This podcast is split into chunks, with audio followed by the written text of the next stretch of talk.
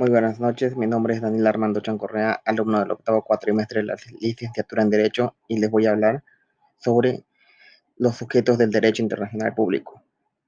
Para tener en claro lo que son los derechos en internacional público, debemos de tener claro lo que es su significado. Y para aunar a ello, debemos de tomar en cuenta que la personalidad jurídica en el derecho internacional implica la capacidad para ser titular de derechos y obligaciones. Existen dos teorías que contrastan lo que, es este, lo que es la personalidad en el derecho internacional.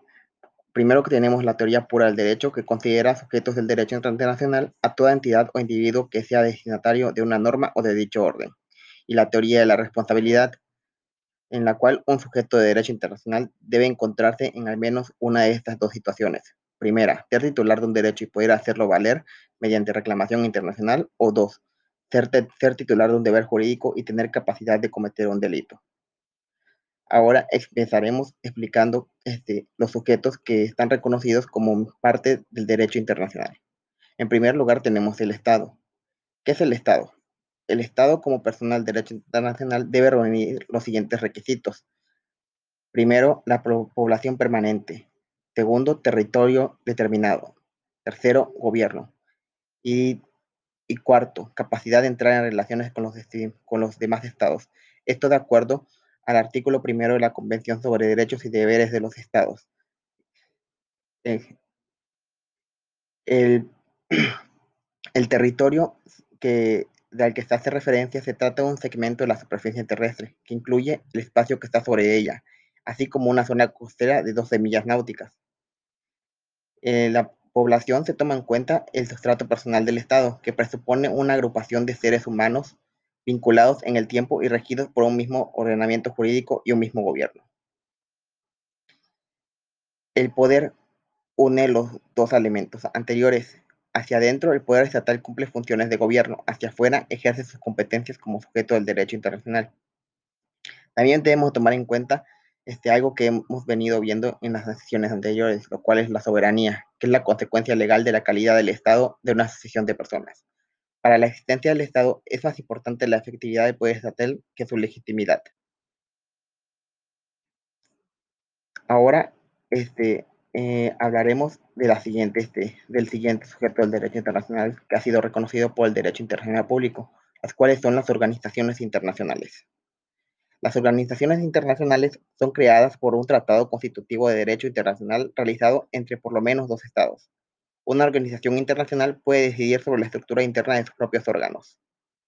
Contienen capacidad jurídica, es decir, de derecho internacional de una organización internacional deriva de su tratado de creación, ya sea por disposición expresa o de manera implícita. Su capacidad jurídica contractual en el derecho interno deriva asimismo de su tratado de creación o de las obligaciones de los Estados miembros de, acuerdo a su estructura organizacional, disponen de un órgano en el que participan todos los miembros. La representación de los Estados miembros concilia el principio de igualdad soberana de los Estados con diferentes pesos políticos, económicos o demográficos. Después, podemos tomar en cuenta que a pesar de que, este, que los dos anteriores son los más comunes, hay sujetos de derecho internacional que son atípicos, es decir, que por alguna u una este, por alguna extraña razón, podrían no contener alguno de los este, elementos que se han estado manejando en, este, en segmentos anteriores. En este momento este, empezaremos mencionando algunos, como la Santa Sede del Vaticano. Es la reunión del,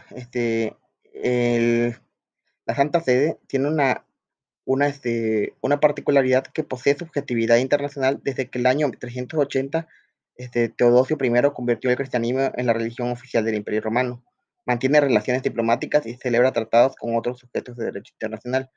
Y como, a diferencia de otras entidades, este, eh, su territorio está dentro de una ciudad, por lo que se considera un microestado creado por el Tratado de Letrán. Celebra tratados con otros sujetos, pero sus relaciones diplomáticas están a cargo de, este, de, la, de la Santa Sede en sí.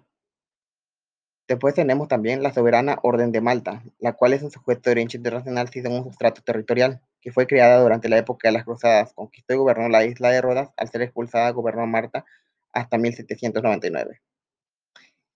El Comité Internacional de la Cruz Roja que es un sujeto de derecho internacional sin, soberanía territorial, es decir, no posee un territorio.